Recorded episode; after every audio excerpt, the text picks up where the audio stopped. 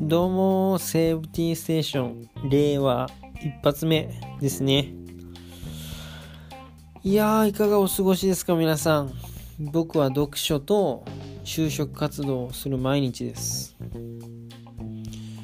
読書に関しましてはいろんな本読んでますね。今集中的に読んでるのがいい戦略、悪い戦略、リチャード・ P・ ルメルト著の村井翔子さんが訳されたものですが、これなかなか面白くてですね、その戦略、戦術の違いすら僕は分かんないんですが、とにもかくにも、まあ面白いと。これ普通に買ったら2000円プラス税しますからね。それをまあ人から借りたりとかして読んで読み進めております。と就職活動に関して。そうですね。就活はまあいろんな経験をするということでいろんな方面でちょっと活動させていただいております。とこれまたちょっと話がそれますけどギターが若干ですね弾けるようになったんですよ。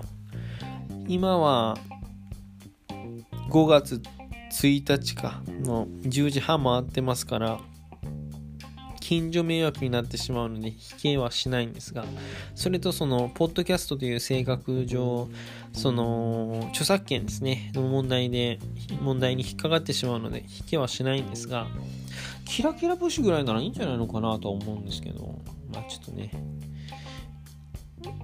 取り締まりる方がいらっしゃって、まあね、治安維持というかなというか いいとは思うんですが、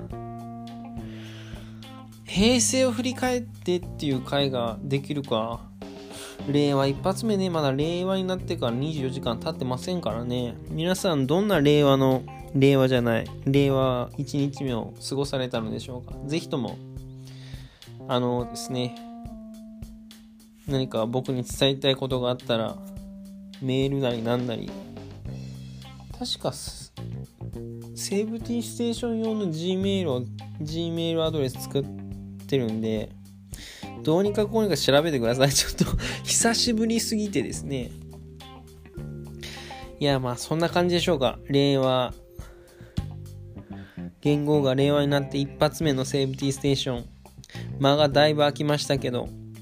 少しずつ自分の成長を報告していってそれでその皆さんのお耳のお供になったりだとかあのセーブティーのその成長の過程をですね報告することができればと思っております。僕からは以上です。